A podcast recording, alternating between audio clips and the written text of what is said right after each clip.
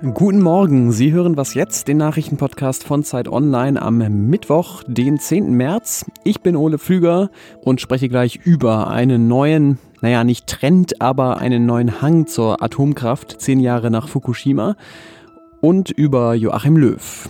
Erstmal die Nachrichten. Das EU-Parlament entscheidet heute über ein europäisches Lieferkettengesetz. Das soll Unternehmen dazu verpflichten, dass sie sich nur von Unternehmen beliefern lassen, die sich an Umweltstandards und Menschenrechte halten. Letzte Woche hat auch schon das deutsche Kabinett ein solches Lieferkettengesetz beschlossen. Der Vorschlag im EU-Parlament geht allerdings weiter. Er soll auch kleine und mittlere Unternehmen erfassen und Verstöße sollen auch härtere Konsequenzen haben. Bis das Gesetz allerdings in Kraft tritt, wird es wohl noch einige Jahre dauern. 2019 hatte die EU-Kommissionspräsidentin Ursula von der Leyen eine Konferenz über die Zukunft Europas angekündigt. Dabei sollen ähm, in einer Reihe von Online-Bürgerdialogen Bürgerinnen Vorschläge und Forderungen an die EU-Institutionen richten können. Und heute werden von der Leyen und der EU-Parlamentspräsident David Sassoli diesen Prozess in Gang setzen, indem sie nämlich eine gemeinsame Erklärung unterschreiben. Mit den Veranstaltungen soll es dann erst im Mai losgehen. Redaktionsschluss für diesen Podcast ist 5 Uhr.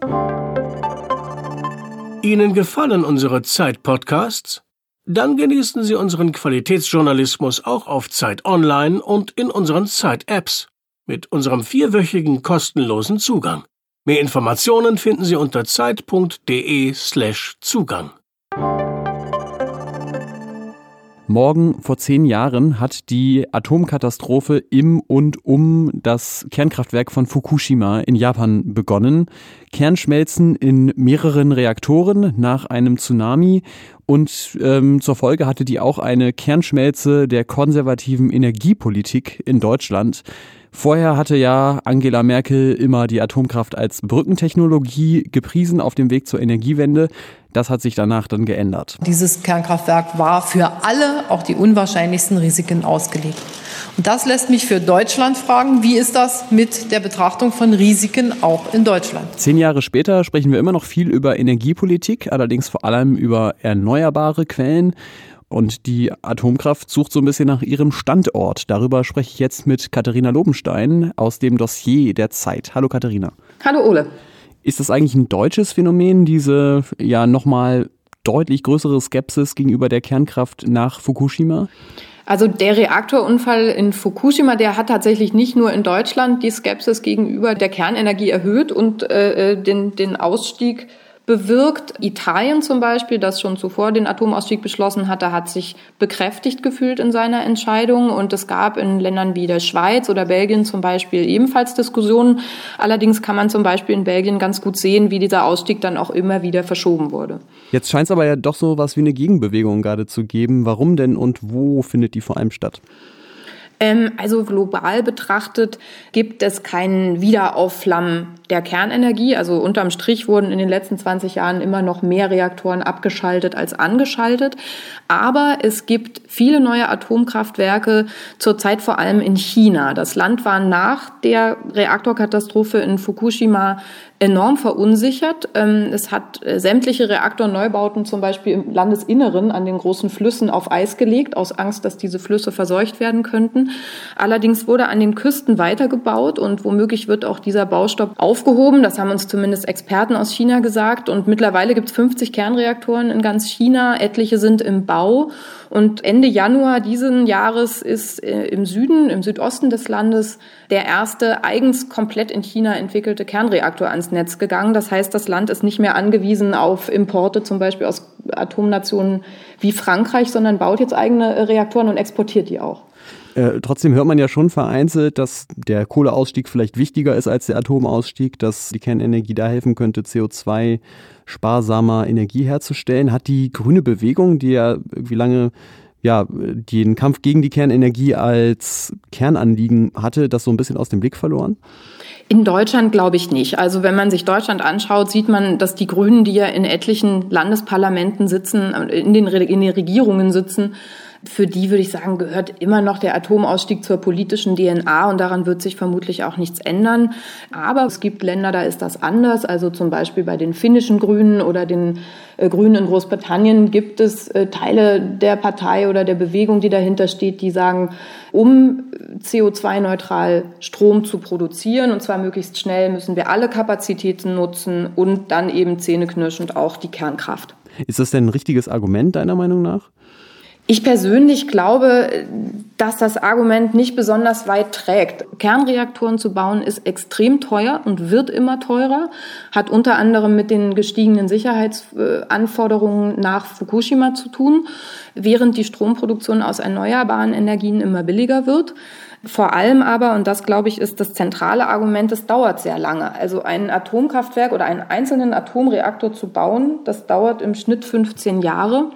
Und wenn wir uns anschauen, wie viel Zeit uns bleibt, um die größten Katastrophen zu verhindern, die eintreffen könnten, wenn die Tipping Points erreicht werden, dann bleiben uns ungefähr zehn Jahre. Und das ist ein in meinen Augen gewichtiges Argument, da nicht allzu große Hoffnungen in die Kernkraft zu setzen. Danke für deine Einschätzung, Katharina Lobenstein. Gern. Tschüss.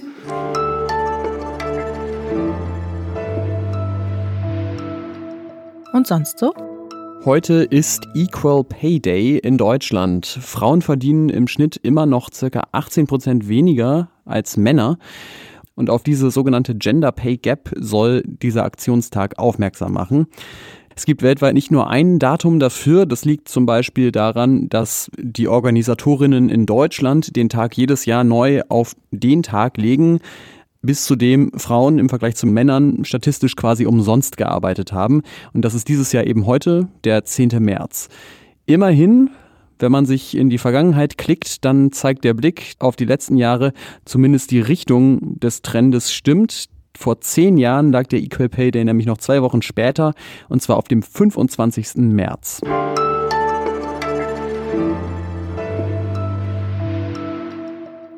So, jetzt sprechen wir noch über eine Branche, wo der Equal Pay Day grob geschätzt irgendwo im Dezember liegen müsste, der Profifußball.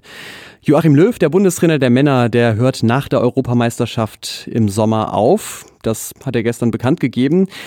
Die EM hätte ja eigentlich letztes Jahr schon stattfinden wollen und wenn ich mich richtig erinnere, was unser Sportredakteur Oliver Fritsch hier schon so erzählt hat im Podcast, dann hätte eigentlich auch Löw schon besser letztes Jahr zurücktreten sollen. Hallo Olli. Hallo Ole. Ja, was sagst du denn jetzt dazu? Besser spät als nie? Besser spät als nie. Besser kann ich es nicht sagen. Es war ein überfälliger Schritt. Jogi Löw hätte spätestens nach dem WM aus 2018 zurücktreten sollen. Sowas sollte sich ein äh, Trainer der deutschen Fußballnationalmannschaft nicht erlauben. Das hat es ja vorher auch noch nie gegeben. Besser wäre noch gewesen, er wäre nach dem Titel 2014 abgetreten, dann auf dem Höhepunkt, dann würde keiner mehr seine Stärken groß in Zweifel ziehen. Mhm. Was hat denn diese Erkenntnis offenbar jetzt auch bei ihm reifen lassen? Was hat diesen Schritt ausgelöst? Was denkst du? Er hatte sehr schlechte Popularitätswerte. Dabei war er ja mal sehr beliebt Vielleicht gab es intern auch ein paar Hinweise beim DFB. Die nächste Weltmeisterschaft steht schon im nächsten Jahr an, in Katar. Dann aber äh, ein noch größeres Turnier, nämlich die Europameisterschaft in Deutschland. Und da will man natürlich äh, glänzen äh, und vielleicht auch nicht mit einem Trainer antreten, der dann erst ein oder anderthalb Jahre im Amt ist, sondern jemandem auch ein bisschen Anlauf geben, damit das ein Triumph wird. Was sind denn die Verdienste von Joachim Löw um den deutschen Fußball? Ja, er ist Weltmeister geworden und das nach 24 Jahren. Er stand sechsmal hintereinander in einem Halbfinale EM oder WM, wenn man seine Zeit als Co-Trainer bei Jürgen Klinsmann äh, mitrechnet.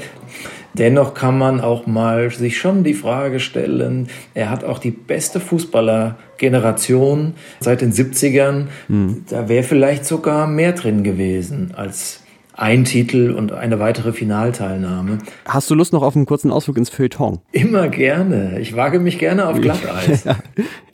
Probieren wir es mal. Ähm, Löw war ja fast so lange Bundestrainer wie Angela Merkel. Jetzt wird es fast eher Politik, egal. Ähm, und ich glaube, man kann schon sagen, dass er doch eine der prominentesten Figuren in Deutschland war in den letzten 15 Jahren.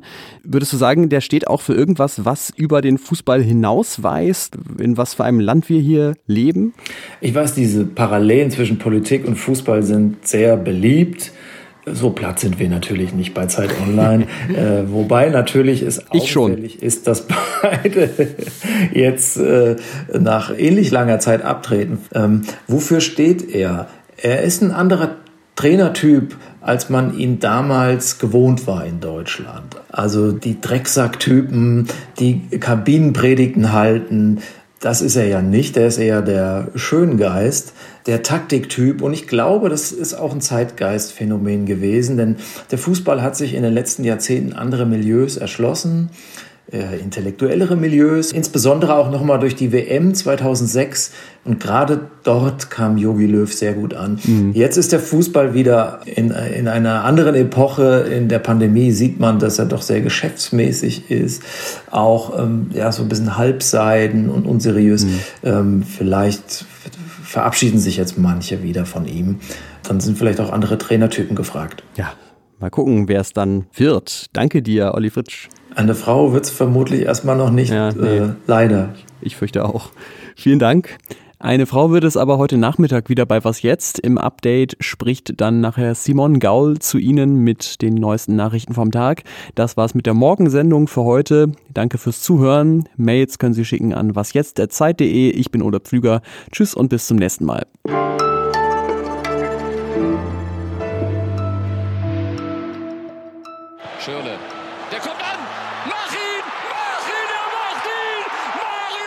Ja, das kann man sich doch bei dem Thema nochmal gut anhören.